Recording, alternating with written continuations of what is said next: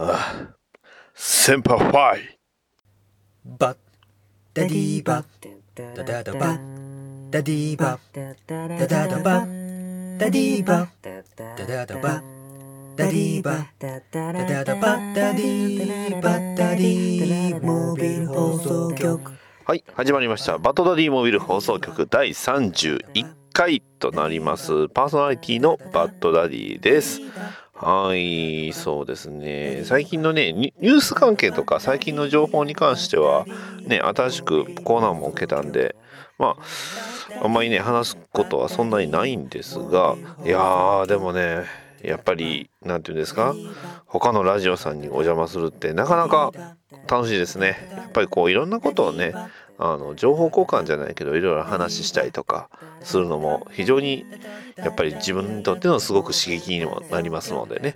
これからまたそうですねバッドダディモビル放送局初のゲストさんをね、えー、いろいろね考えておりますのでまたねそちらの方もね、えー、ご期待していただければと思います。はい、えー、バッドダディモビル放送局第31回。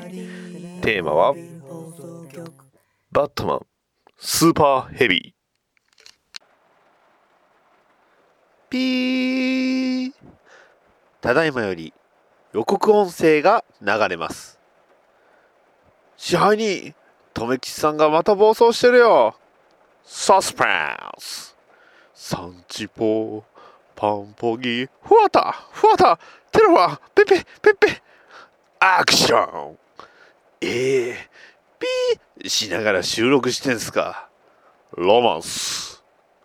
ここは自由を愛する者たちのパラダイス。混沌と大敗をコンクリートミキサーに入れてぶちまけた最高の遊び場。その名は浅沼劇場。君はこのロワイヤルの目撃者だ。カミングスーンいや配信中ですよ。バッドダディモビル放送局は浅沼劇場を応援しています。激臭！終わらすなって。言いたいだけや。バッドダディピックアップニュース。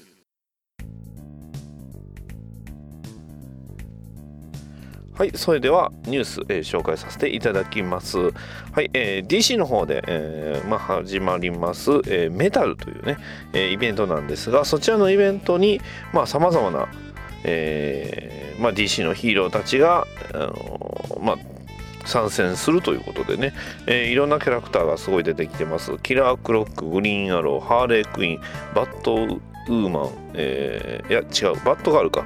バットガール、えー、ナイトウィング、え、そして、え、ダミアン・ウェインと。いう風な形でね。えーと、あともう一つ、あ、これあの、ブラックキャナリーですね。ブラックキャナリーも、まあ、出てくるということで、えー、非常にね、えー、結構広がるイベントになるんじゃないかなと思います。はい、えー、続きまして、えパワーレス。ね、こ、えーアダム・ウエスト氏が出演していた未放送エピソードが無料公開ということで、えー、パワーレスというのは、まあ、いわゆる DC の世界に、えー、おける一般人の目線ということでね、えー、なんかあの保険関係の会社なのかな？なんかあのヒーローとかね、え、そういうものでこう被害を負った人たちを保証するみたいなそういうドラマが、え、パワーレスというドラマがあったんですが、え、実際あのパワーレス、え、日本の方には全く存在してます。あの翻訳というかね、えー、吹き替えもないです。というのも、えー、本作あの視聴率が低下しまして途中で打ち切りになっちゃったんですよね。でただその中にあのアダム・ウエストがさんがねアダム・ウエストさんが出演していたそのエピソードがあったということでそれがまあ、えーまあ、この度ねアダム・ウエストさんが亡くなったということで、まあ、あの無料公開というふうになっておりますまだちょっとねこちらの方僕もまだ見てないので、まあ、これからちょっと楽しみです。はい、えー、続きまして、えー、映画「ワンダーウーマン」はい毎週ね、えー、毎週のように宣伝させていただいておりますが映画「ワンダーウーマン」3週目の、えー、週末興行記録は推定4077万ドル強。ということでね、えー、これ実はワーナー映画としてあのダークナイトに次ぐ最も高い3週目、えー、週末興行記録ということで。いやーアベンジャーズのエイジエイジ・オブ・ウルトロンとアイアンマン3は抜いてるんですよね。ここまではワンダーウーマン。いやもうとにかく見るのが楽しみですね。はい続きまして、えー、再びワンダーウーマンの話題です、えー、本最速ファンスクリーミング開催決定ということで、えー、7月4日に開催するとのことです、えー、詳細応募方法に関してはワンダーウーマンの公式サイトに、えー、載っておりますのでもしね、えー、新宿で行われるみたいなのでそちらの方もし、えーねこのえーまあ、このね行ける方であれば、えーまあ、200名っていうねあのちょっとあのかなり少ない人数ではあるんですが、まあ、それもし、えー、気になる方は、えーまあ、興味ある方は行ってもらえればと思います、まあ、僕はどうしてもね新宿のねピカデリーってなると東京まではねなかなか行けないなっていうのがあるんであとはあの登壇者ということで三岡光子さんという方が、えー、登壇されるということでねこの方えー、アメコミのあの翻訳をされてる翻訳をされてる方で、えー、コミックの「アベンジャーズ・エイジ・オブ・ウルトロン・プレリュード」とかね、えー、他にもあの別冊映画秘宝、えー、アメコミ映画完全ガイドネクストヒーロー編というものをまたね、えー、立てかけてはるという方なのでその方がね、えー、今回登壇されるということで、まあ、よりねディープな話も映画の裏事情も聞けるんじゃないかなと思いますのでもしご興味ある方は、えー、どうぞ、えー、そちらの方も行っててください。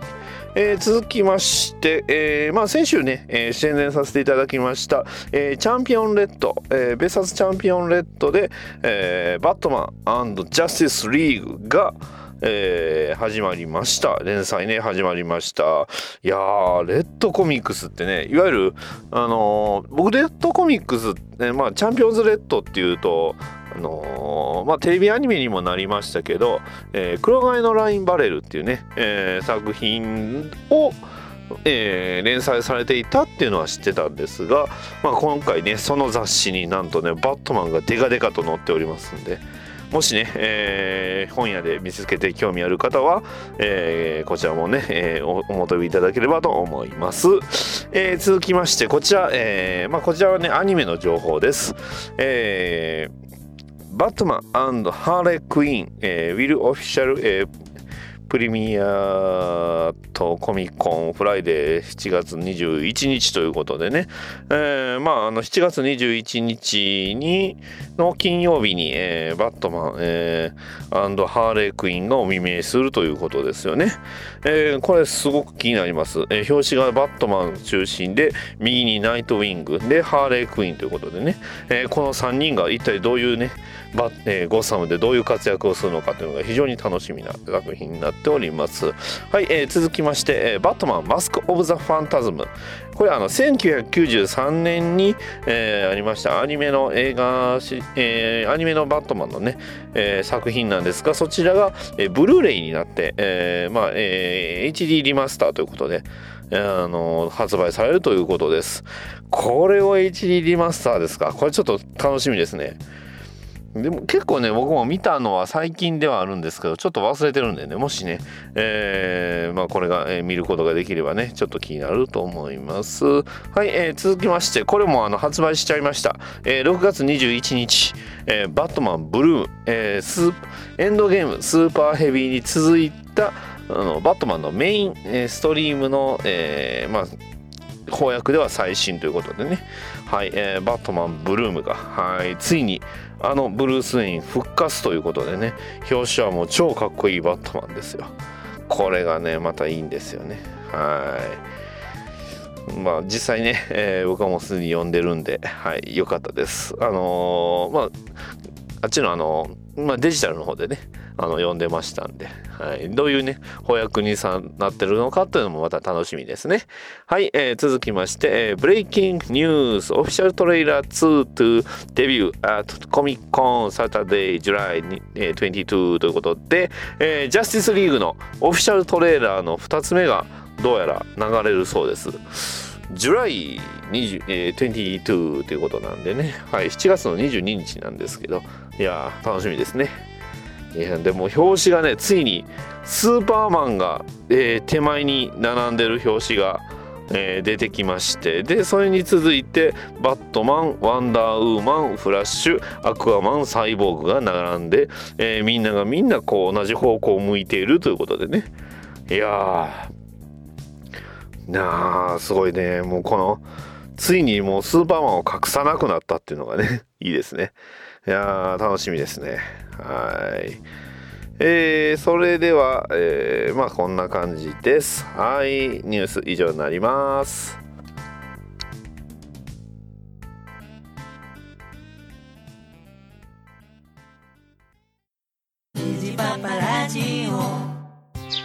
さあ今日も水やりしよっかの父上はいはい。みんな元気よく咲き誇っております。おそうか。入ってる？夫の話が聞きたいぞ。おお話ししましょうかね。水場の僕ですおあプリン何おななんておあ夜夜ですか？もううるさいうるさいもう出荷出荷出荷もうお前ら出荷虹パパラジオ聞いてくださいはい今回紹介させていただきますのはバットマンスーパーヘビーですライターはスコット・スナイダー。アーティストはグレッグ・カプロ。この2人のコンビでお送りしております。バットマンスーパーヘビー。物語のあらすじといたしましては、えーバットマンエンドゲームの後。バットマンとジョーカーがゴッサムを大きく巻き込んで激闘を繰り広げた後にバットマンとジョーカーが行方不明になった後のゴッサムを描いております。はい、えーちょうどこの時、えーまあ、バットマンがね、えーまあ、また再びあの姿を消したというねブルース・ウェインのバットマンが姿を消してそして、えーまあ、バットマンというのは街にとってどういう存在なのかというのを、まあ、ある意味突き詰めた作品となっております。今回この、えースーパーヘビーの大きな特徴といたしましては、まあ、今回ね、えージム・ゴードンあのね、えーまあ、刑事さん、えー警察の、まああの代表ということでね、えーゴッサム死刑の代表ということでよくねいろんな作品にも出ているジム・ゴードンがなんとバットマンになると。でさらに、えーただね、えーバットスーツを着るだけではなく、えーまさに、えー大きなね装甲をついたロボットのようなバットマンが登場します。はいえーそんなね、えー表紙の方もあの大きなバットマンと、えーまあ、青いね、えデザインでなんていうんですかウサギみたいなね耳ついてるんですけど、えー肩にミサイルランチャーがついていて、え非常に大きな手足と、ねえまあ、バットマンのマークのついた青いバットマン、えこれがまあスーパーヘビーの、まあ、ある意味主役の一人ですね。そしてもう一人の主役がジム・ゴードン、ね。えー全身真っ黒のタイツを、えーつけた、まあ、ジム・ゴードンなんですが、まあ、トレードマークといえるなんていうんですかちょびちょびひげがこう反りましてね。ただこのひげなんですけど実はすごく2日、えー1日2日ですぐ生えてくるということで反らなきゃダメってね、えーそれを利用して武器にできたらどうかみたいな話もしてたんですが、えーそんな、えージム・ゴードンが、まあ、扮するバットマン。えーまあ、バットまあ、のバットラングってこうね、えー手裏剣みたいなのあるんですけどあれをこう打ち出す銃を、えー用意して、えーさらにね警察の支援を受けつつあのバットマンとして戦うという。えーそういう、えーストーリーになっております。ちょうどこの時期なんですが、えーまあ、この時期のゴッサムってすごく荒れてましてというのもあの、まあ、エンドゲームの後にバットマンがいなくなったということでさまざまなヴィランたちがいろいろ活動を、まあ、再開しまして、えー特に、えーそうですねまあ結構ね市民の中での特に大人がすごく、まあ、荒れていた時期ということになってます。じゃあその時子供は何をしていたかというとその、えーエンドゲームのイベントですごくその子供たちが、えーあの影響を受けたということで、えーまあ、どういう影響を受けたかというと、え R をついた、まあ、バッジをつけて、まあ、要は自分たちはロビンだという、えー名乗り「We Are Robin」というね実は、えーまあ、作品がありましてそこの中で、えーまあ、リーダーはリーダー格は、えーデューデューク・トーマスというねキャラクターなんです。こ個人のキャラクターなんですがこのデューク・トーマス、まあえースーパーヘビーと、えー続編のブルームと通して、まあ、メインのキャラクターにはなってくるんですがこのキャラクターなんと、えーまあ、バットマンのね特にバットマン誌でおける、えースコット・スナイダーグレッグ・カプロのコンビで、えーお送りしておりました「ゼロイヤー」バットマンゼロイヤーでも、あのバットマンをその助けるというねえーまあ、少年助けた少年なんですがその少年が、えーバットマンエンドゲームで、えー実はその両親があの非常に、えー大変なこと、えーまあ、両親に不幸が起こりましてで、えーその影響で、えーまあ、孤児院に住んでたんですが、まあ、そこでね、えーまあ、デューク・トーマスは、まあえーとある、えーキャラクターと再会を果たすという。えーストーリーになっております。はい、じゃあ、えーバットマンは死んだのかというとそんなわけはないです。はいえーまあ、エンドゲームのねエンドゲーム回はやってないんですが、まあ、あのエンドゲームで何が起こったかというと、まあ、バットマンとジョーカーがもうくんずほぐれつ、えーもうぐっちょぐちょのねっちょねちょになるようなね死闘を繰り広げましてあのこれ本当にあのー表現としては全く隠してないです。うんもうまさにその通りなんでね。えーぐっちょぐちょのぐっちょぐちゃ、ぐっちょぐちょ血まみれ、いろんな液体まみれ、えーいろんな液体というのはディオキシウムっていうね、えー液体なんですが、そういう液体まみれになってお互い、あの、死闘を繰り広げた結果、まあ、ゴッサムは救われたんですが、バットマンというかね、えーブルース・ウェインは行方不明になったと。はい、でその、えーまあ、ディオキシニムって、いう液体、えーこれあの実は、まあ、ジョーカーが使ってたんですけどこの液体を使うと非常にねあの肉体が活性化されて、えー非常に強い回復力を持ってしまうと。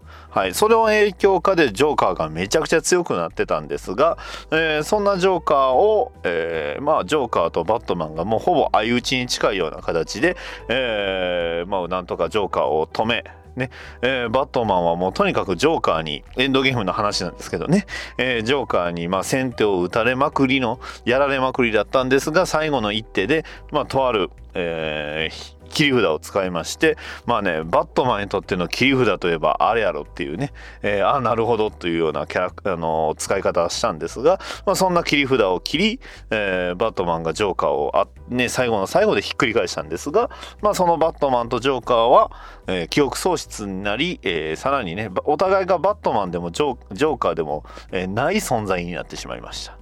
はいまあ、ジョーカーについてはこのね、えースーパーヘビーでは登場せずブルームの方で、えー続編のブルームの方でと、えー登場するんですが、えーそんなね、えーまあ、バットマンことブルース・ウェインは言ってしまえば記憶を失いどういう記憶を特に失ったかというと、まあ、全部を失ったわけではないんです。ねえーまあ、あの父親がいて母親がいてで、えー執事にアルフレッドがいてっていうのは覚えてたんですがただ要は両親が犯罪によって上チルね、えーまあ、銃によって撃たれて死んだ殺されたという、えー非常にバットマンを構成する上で非常に大事なそのファクターが欠如している状態で、えー目を覚ましてしまってます。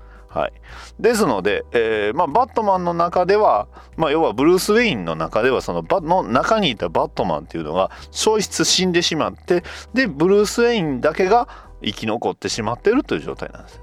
まあ、ある意味なんて言うんですか？あのアルフ執事のアルフレッドにとっては、まあ、理想形と言いますか。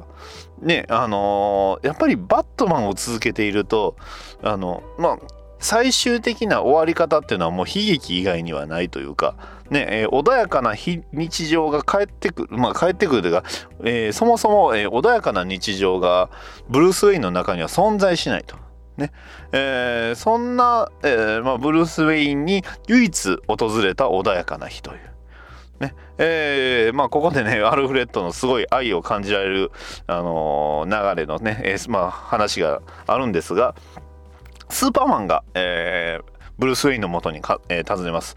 ちなみにこのスーパーマン、えーこの時ちょうど力を失っておりまして、えー髪の毛が単発でさらにあのスーパーマンのスーツがなくて、えーまあ、じゃ、えージーンズに半袖のシャツってね、まあ、もちろん半袖のシャツには S って大きく書いてあるんですけどそんなちょっとあのちょっと面白い感じのね格好の、えースーパーマンがちょっとムキムキでちょっと強いだけの、えー普通のお兄さんなんですけどそんなそんな風になったスーパーマンが、まあ、バットマンを訪け訪ねます。でもバットマンはね、えーいなくなってる。ね。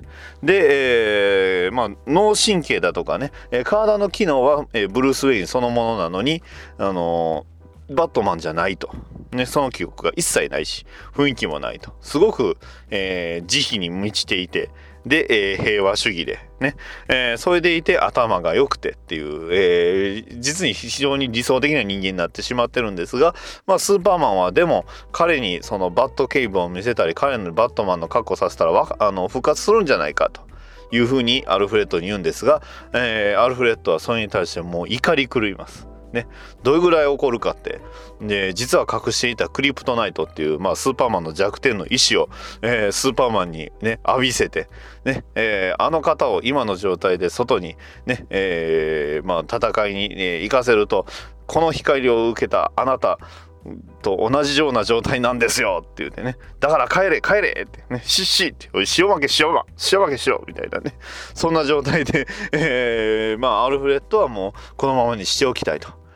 で、えー、そんな姿を要はそのね、えー、孤児院ちょうどその孤児院が、まあ、デューク・トーマスがいた孤児院なんですけど、まあ、偶然、えー、再会したデュークは、まあ、ブルース・ウェインを見て、えー、がっかりすると。まあ、デューク・トーマス自体、ブルース・ウェインイコールバットマンっていうのが分かってたんですけど、あのそれを見て、がっかりすると。え？あなたはそういう人間じゃないでしょって。なんでそんな風になっちゃってんの？ね。えー、そして、えー、街では、まああのね、ロビン狩りっていうのが始まったりただこのロビン狩りとかその辺のストーリーは、まあ、We Are ロビンとロビン・ウォーで語られるんですが今回のブルームとスーパーヘビーには一切語られませんので、えー、まあ、えー、スーパーヘビーがえっ、とね、We Are Robin の後に、ロビン・ウォーっていうね、えー、いろんなその歴代ロビンと、まあ、新しくゴッサムに誕生したロビンたちが、まあ、一堂に会してとある組織と戦うっていうストーリーがあるんですけど、それは、が、えー、ブルームスーパーヘビーのちょうど前ぐらいにはなるんですけどね。ちょっとこの辺りの時系列ってすごく、えー、若干複雑にはなってるんですが、まああのー、まあ、どっちかっていうとスーパーヘビーのメインはやっぱりジム・ゴードンことね、えー、警察のバットマンの方になりますので、まあ、それは仕方ないのかなとは思います。で、えー、まああのそんなデューク・トーマスとまたあのジム・ゴードンもその、えーまあ、変わり果てたブルース・ウェインに会いに行きますと。でも、あの、もうね、えー、いろんな個人の、えー、経営しているその女性の人も、まあみんな、まあ他の周りの人も結局、ね、今のブルースがいいんだ。ねえー、あんな戦いの日々には戻さないで、ね、彼を変えないでくれっていうふうに、まあ、使いされたり本人からもねいやもう今の生活がいいよっていうふうに言われてしまって、えー、まああのブルース・ウェイン自体はね今あのバットマンとしての牙を失った状態と。で、えー、ただやっぱりねゴッサムの犯罪はなくなりません。そして、えー、まあどんな犯罪が出てくるかというとまたね新たなその普通の一般人がそのスーパーパワーを持ってしまうっていうことの、えー、まあ恐ろしさっていうのを、え、まあこのねスーパーヘビーでは語っております。でそんなスーパーパワーを持った、え、敵に対してまあ犯罪者ですね。犯罪者に対して、えー、ジム・ゴードンが操るバットマン。そして、えー、ゴーサム死刑がその用意した最新鋭のバットマン兵器であの街を守っていくっていうストーリーです。ただねスーパーヘビーの段階だとそこまでそのすごく強いっていう描写があんまりないんですよね。ででただ実はその今言うたあのロビン・ウォーにあのー、まあジム・ゴードン・バットマンが出てくるんですけど結構凶悪ですね。まあやっぱり子供ね普通にね生活してきた子供たち相手なんでね結構無双じゃないんですけどこうガンガン捕まえたりするんですけどね。はい。まあ、ただ、歴代ロビン、特にあの、リック・グレイソン。ちょうどリック・グレイソン、この時期何をしていたかというと、まあ、僕の大好きな、あの、いわゆる、えー、グレイソン氏、ね、えー、スパイ、エージェント37として活躍しておりまして、で、えー、まあ、ゴッサム、ちょうどゴッサムシティに戻ってきたすぐ後なんですけどね。で、えー、まあ、We Are ロビンの、えー、実は隊員といいますか、まあ、あの、グレイソン氏で、えー、まあ、えー、ロビン・ウォーの、あの、まあ、ストーリーを、えー、まあ、語ってるんですけど、まあ、その時にもあのいわゆる、えーまあ、ジム・ゴードンのバットマンと共闘ね一緒に戦って、えー、一緒に謎を解いたりとかするっていうシーンがあってね、えー、まあ非常にやっぱり、まあ、ディック・グレイソンその辺りはさすがだなとは思うんですけどね。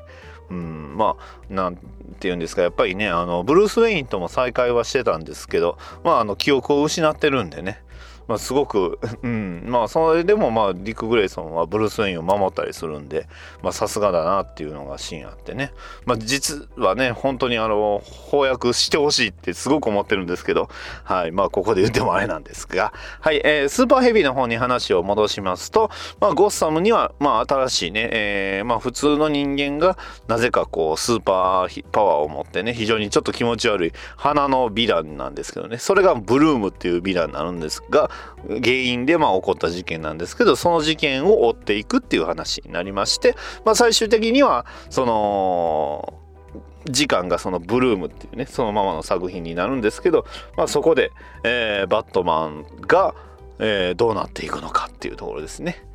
はい。まあ、スーパーヘビーブルームと追ってしまうと、まあ、翻訳がね、すごいペースで発刊されるんで、えー、本当ジム・ゴードンのバットマンって一瞬なんですよね。まあ、それこそこのジム・ゴードンのバットマンいいねって思った人って結構、まあ、これを押すってなると、まあ、再開というか復活は難しいんかなっていうのがね、うん、ちょっと悲しいかなと思うんですが、はい。まあ、えーまあ、基本的に主役は、えー今言うたジム・ゴードンと、えーデューク・トーマスになっております。はい。で、実はね、この、今のね、翻訳のリバースでやってる展開で、えーっとね、 I Am Bane っていうね、えーあのベインに、えーフィーチャーした作品があるんですが、そのベインが、まあ、戦ってた相手としてね、えー実はあの、デューク・トーマスと、あのーまあ、普通に刑事、あの、まあ、警察に戻ったジム・ゴードンが2人で、え一緒に戦うシーンがありまして、いや、やっぱこの2人のコンビっていいなってね。まあ、片や結構老人な、ね、もう完全に老人ですよ。もう老人に、50代だったか40代だったかな。のそこ、50代、40代だと老人ではないですけどね。うん、50代かな。50代、まあ、あの、何ていうんですか、最前線で戦うにはもう完全に、ね、えー老年に入った、あのージム・ゴードンと、まあ、それこそ10代の若い、えーデューク・トーマスが、まあ、2人でね戦うっていうのがなかなかいい感じだと思いますのではいいやね本当あのこの時期周りのその DC の特にバットマン周りのストーリーって僕すごい好きなんですよね。まあこの頃が一番ハマってたって言っても過言じゃないぐらいハマってたんですけど特にそのグレイソン氏とあの今言うたねちょっとやんちゃな感じのその半袖半袖い1枚ね半袖 T シャツ1枚のえージー、パンのスーパーマンとえーね、ディック・グレイソンがね、え2人がこう並ぶ、えーまあ、ストーリーあるんですけどこれもまたいつか語れればと思うんですけどこれがねすんごい面白いんですよね。いやこのねストーリーがねまたねグレイソンに関してはいつかねまあ何回もこのラジオでどんどんね何回も同じ話であってもおそらく語っていくと思いますのでねまたそちらの方もまあ翻訳自体はね、え1巻が出てますんでもうあくまでも1巻ですね、えーきっと2巻がいつか出ると僕は信じてますよ。ショープラさん。はい。というわけなんでね。実にね、えー続きがすごく出てほしいと思っておりますが、まあ、バットマン氏はね、えー結構コンスタントに続きが出ておりましてまあ怒涛の勢いですね。はい。ですのでね、えーこれからまあリバースも出ると思いますしこれからの展開も、えー楽しみです。ということでね、えー今回紹介させていただきましたのは、えーショープロさんから、えー翻訳が出てます、えーバットマンスーパーヘビー。ねえーこちらの方、えー読んでいただければすぐわかると思いますんでね、えー非常に面白い作品になっております。ね、バットマンとは、ねえー街にゴッサムの街にとってのバットマンとはというのをね突き詰めた作品です。えー次回のねブルームはこれは逆にねブルース・ウェイにとってのこうバットマンとはっていうのをね、えー突き詰めた作品。ねグレッグ・カプロ、えースコット・スナイダー両名によるそのまあバットマン感といいますか。ねバットマンこそはこれだっていうのをまああのー提示した作品になっております、まあ、解釈としましてはね確かにあの非常に面白いところではありますんで、えーそちらの方もまた合わせてね、えー現在発売中ですので、えーお求めになってみてはいかがでしょうか。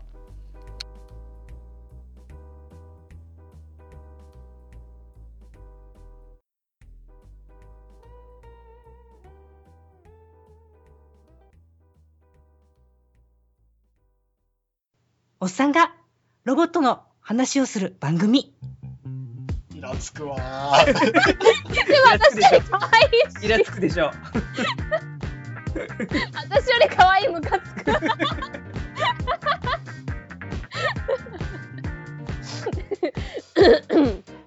っとアニメ声でいきますか？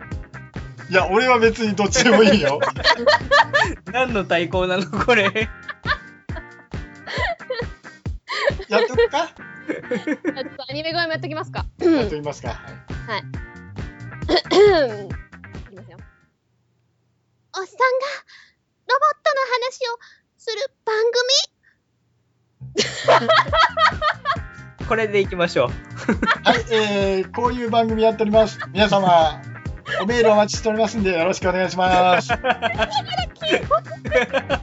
そのまま使います。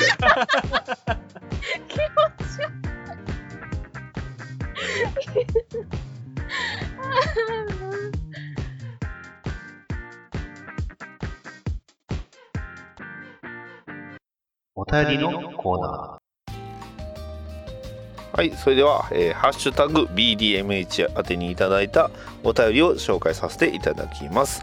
はいまず、えーこれお便りじゃないと思うんですが、えーあえて紹介します。浅沼劇場さんからいただきました、えーありがとうございます。次回予告第44回トメさんダディスさんの追い出しの X メン老眼会。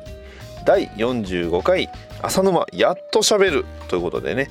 はい、えーバッドダディモービル放送局第29回を聞いてから聞いてねといただきました。ありがとうございます。はいあの僕があのゲストとして参加させていただきました。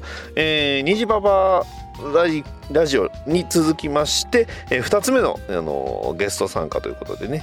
はいいや非常にねあの良かった。楽しかったです。長かったです。はいまだねえっ、と X メンのローガンをえー喋、っておりますのでそちらの方も聞いていただければと思います。はい、えー続きまして、えーダーさんからいただきました。ありがとうございます、えー夏ですね。新曲出ましたね。バッドダディモビル温度を歌ってくださいとあります。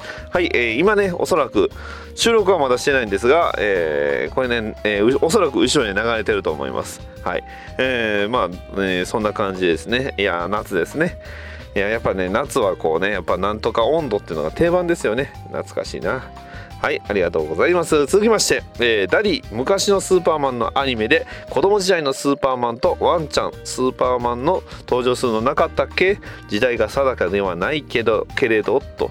えー BDMH 探偵団に依頼しとくぜといただきました。ありがとうございます。はい、えー調べました。はい、えーこちら、えー実はねえーそのスーパーマン、えーアニメね、えーまあその例のアニメなんですがこれ、え実はねスーパーマンの愛犬であるスーパードッグのクリプトっていう、えまあこれあのこのキャラクター自体はね全然あのメジャーなんで出てきてはいるんですがなんとこのクリプト、まあ、なかなか人気だったのか実はえー単独でアニメがね、えー放映されておりまして、えーそれが、えーこれ、えータイトルが、えークリプト・ザ・スーパードッグっていうね、えータイトルで、えー放映されておりました。はい、えー実はねこのクリプトなんですけどあのまあ一緒に、えー少年と一緒に暮らしてるんですけどこの少年、えーケビンっていうね名前の少年、え9歳の男の子なんですが、え普通の人間です。はい、普通の人間の少年とスーパードッグが、えー織りなすアメリカンいわゆる、えーカートゥーンです。で、えー放送もあのカートゥーンネットワークで、えー放映されていたらしくて、えー放映時期は2005年の、えー3月の25日ということで、えーこれシーズン1とシーズン2と、え2つ、えーまああの渡ってやっておりまして、えー2006年の12月まで放映されていたということで、まあ、それだけやっぱりね人気があったキャラクターということですよね。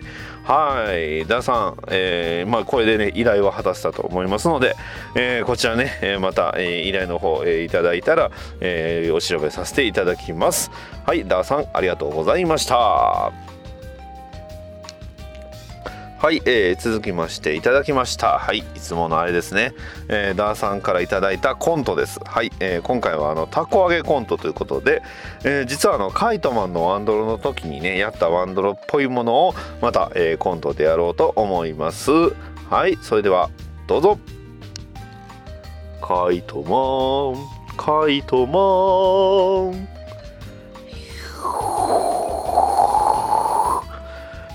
はいどうも。私の名前はブキー・デュイット。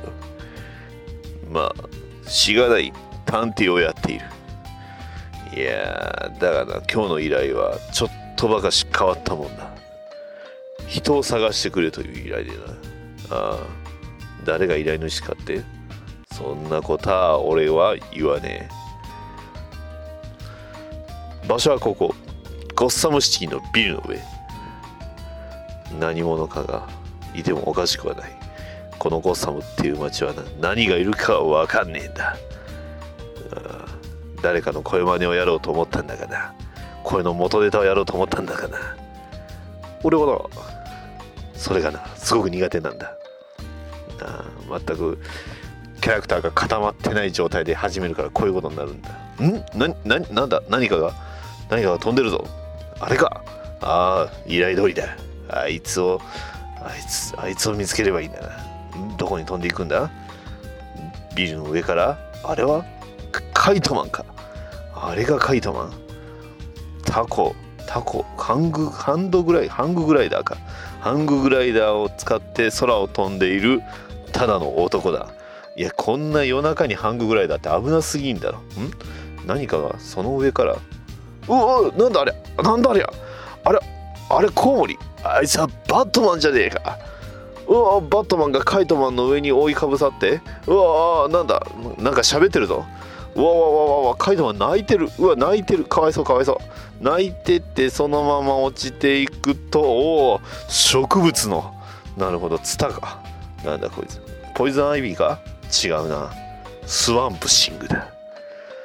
いや何者かがまあバットマンだろうな。バットマンがカイトマンを尋問してバットマンが去っていったぞよし。今のは好きだらけだ。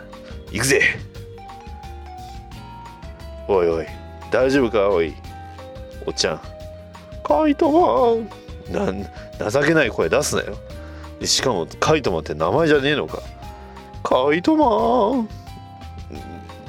何言ってるかさっぱりわかんねえ。まあいい。おいお前を探してるやつがいるってよ。なあこの写真に心当たりはねえか。この写真を渡せばわかるって言われたんだよ。ほれ。かかカイトカイトマン？どうしどうした？どうした？カイカイトマンカイトマンカイトマン？いやいやいや落ち着け落ち着け。まあいい。とにかく依頼は果たしたからな。ああ。じゃあちょっと待って。証拠の写真を撮らせてはい。クシャカイトマンじゃあそのピースサインはやめろ。まあいい。じゃあ俺は行くからな。ああ。このコントはボツだな。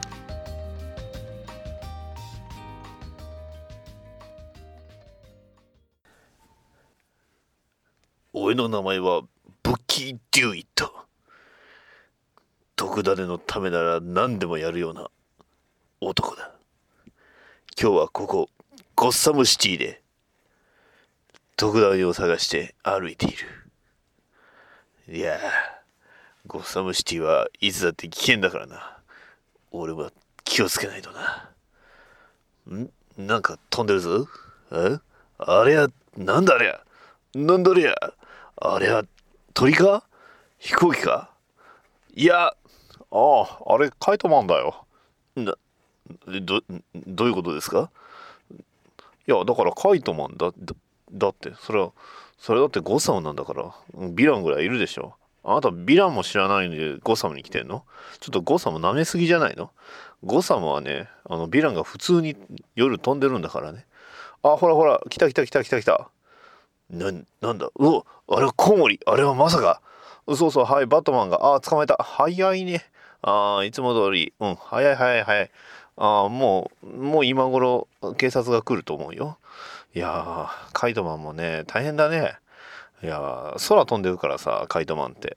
あのすぐバットマンに捕まるんだよね、うん、だからすぐにね,、えー、ね悪いことしてもすぐ捕まっちゃって。で最近もお金ないって言って困ってるらしいからね。やはりゴッサムは恐ろしい街だな。いやーびっくりした。ん？なんだありゃ。なんか物が物陰に何かがうごめいてるぞ。ちくそ危ねえな。俺は銃を持ってない。どうすれば？どうすれば？カイトマンうわびっくりした。変な全身タイツの男が急に現れて。あれ？今さっきまでいたお前カイトマンか？カイトマン？カイトマン？なえ？ななんだって？え？何何？え？かくまってほしい？何言ってんだ？お前何をやったやらかしたんだ？カイトマン？カイトマン？え何何？その自分のご自慢のタコを使って強盗したってそれは捕まるに決まってんだろうが。ななんでいやいついつも疑問に思ってんだけどなんでゴッサムにはさあのバットマンいるんだから強盗なんかしたらすぐ捕まるだろう？な？お前らどんだけメンタル強いんだよ？な？いやゴッサムにはバットマンがいるんだろ？だ言うて隣のブルードヘイブンに行っても、ま、ナイトウィングがいるしさ、うん、いやだから基本的にこうアメリカの都市の悪人というか、ね、悪いことする犯罪者ってみんなスーパーヒーローいるの分かってるんじゃないのか？うん。カイトマンカイトマン。いやえああ何何？えそんなこと言っても自分たちのアイデンティティは大事だって。まあそれはそうだけどよ。ああ。もうそろそろでも警察も来るんじゃないのか。かくまってほしいって言っても俺だって今日ゴッサムに今日初めて来たんだから。な？うんそんなこと言われても困るよ。な？ほらほら来たよ。来たよ。警察が。ワンワンワン。か書いてもか書いても書いても。いやさ、うん、まあまあ、落ち着けて。ああ、まあ、ちょっと泣くなって。でおあ話せって、話さないと。俺も犯人、俺だって犯人だと思われた。うん、な、あの、やめてくれよ。な、ほら、ほら。カイトマカイトマえ、あ、諦めてくれるのね。うん。なるほど。うん。えまあ、自分は悪いことをするけど、うん。でも、ヴィランとしての誇りは絶対に失わない。おそれは大事だな。おカイトマン、カイトマン？なるほどね。うん、だから俺たちはいつまでたってもこうやってねコスプレやろうとか言われてるヴィランだがだが俺たちだって誇りを持ってヴィランをやってるんだ誇りを持ってヴィランってなんか、変な感じだけどな、うん、カイトマン？カイトマン？何？何？えバットマンもそのことを分かってるだろうから、うん、俺たちってのはいい関係を築いてるとは思うよ。なるほど。なんかすごくよくわからないけど、うん、いい話なのかもしれないな。うん、わかった。よし。だが、あのーまあ、もうほら、警察来たよ。ほら、な。あのー罪を償って、ね。また、元気にやってくれよ。カイトマン、カイトマンえ、あ、また、え、あの、また自分で、えーいつも通りゴス、えバットマンに会うためにやるって、もう分かったよ。うん、お前たち、お前たちヴィランってのはそういう奴らなんだな。うん。さあ、あ、連れて行かれた。いやー、本当にね。いや、ゴッサムってのは恐ろしい街だな。うん。いや。ガシャン。お、なんだ？次は、次はなんだ？コンディメントキング。俺は、調味料を操る。さあ、バットマン出てこいもうゴッサムにはそんな奴しかいねえのか。燃えはい帰る。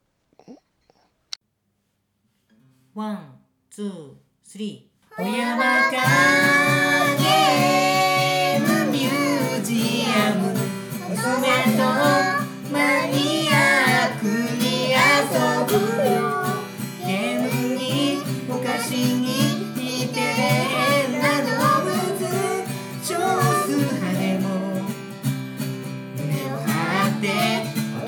します。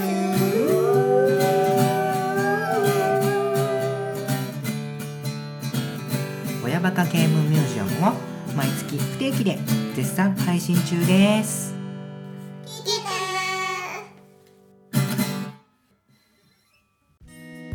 はいいかがだったでしょうか？バトダディモビル放送局第31回ということでね。いやーやっぱりいいですねバットマンを語るって。もうスラスラスラスラあれ言いたいこれ言いたいこれそれ言いたいそれ言いたいっていうのがねガンガン出てくるんでね。やっぱりねあのーまあゲームも話としてはねいいんですけどやっぱりねバットマン語るとね楽しいですね。はい。まあそんな感じです。はい。まあねまた、えーこのラジオではね、えーずっとバットマンをね語っていきたいと思っておりますのでまたそちらの方。あとね、えーコントも今回のコントねちょっといまいちやったとは思いますけど。自分で言うかって。いやねあのー次回かな？次回。えー次回のねために。いろいろね次回はもう本当力を貯めてますんでね今回は。もう次回のねコントは本当に期待してもいいと思います。もう言います。うん期待してください。はい、えー次回のコントにご期待ください。ということで。はい。バッドダディモビル放送局はお便りを募集しております。えー、ツイッターのハッシュタグ、えーハッシュ。BDMH アルファベットで。BDMH 宛てにいただいたお便りを、まあ、番組内で紹介させていただきます、えー、Twitter の DM もしくは、えーブログの方のコメント欄でも、えー募集しております、えー Gmail もあります、えー Gmail のアドレスは、えー BATDADDY アットマーク Gmail.com バッドダディモービルアットマーク Gmail.com までお寄せください。バットですよ、えーバッドじゃないんでね。気をつけてください。はい。それではさよなら。